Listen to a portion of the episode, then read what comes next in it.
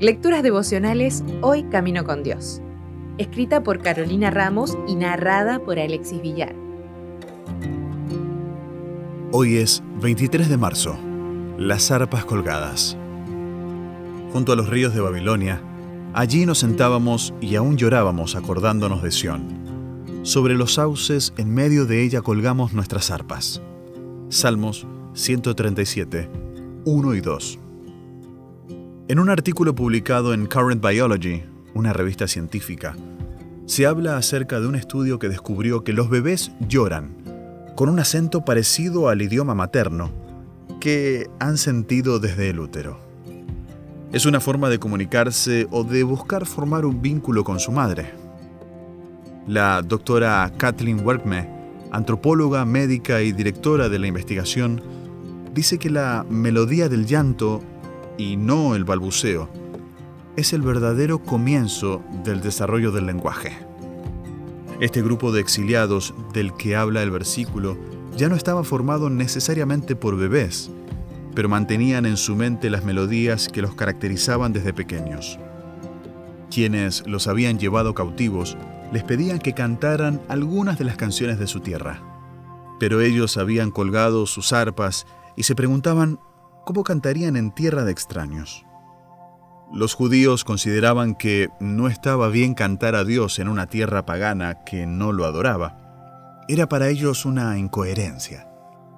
Así como vemos lo que hacía Daniel al abrir su ventana en dirección a Jerusalén y al orar al Dios que siempre había adorado, añoraban Jerusalén y lloraban. Ese había sido su lugar de gozo, de fiestas, de celebraciones y cultos. No querían olvidarla por nada.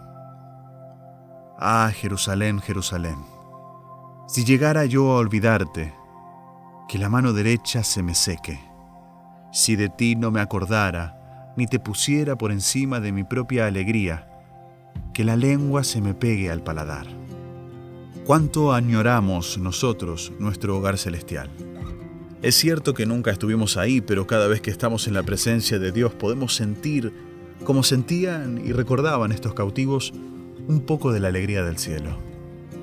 ¿Acaso somos como estos bebés que, al llorar, al comunicarnos con las diferentes personas que tenemos alrededor, mostramos de dónde venimos, cuál es nuestro acento original y nuestra patria verdadera?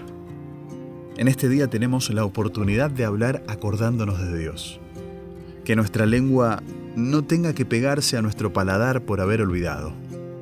No es la idea que nos angustiemos y lloremos desconsoladamente, pero podemos ansiar Sión como lo hacían estos cautivos y anhelar el momento cuando, con nuestras voces y otros instrumentos, lo alabemos juntos, libres y por toda la eternidad. Si desea obtener más materiales como este, ingrese a editorialaces.com.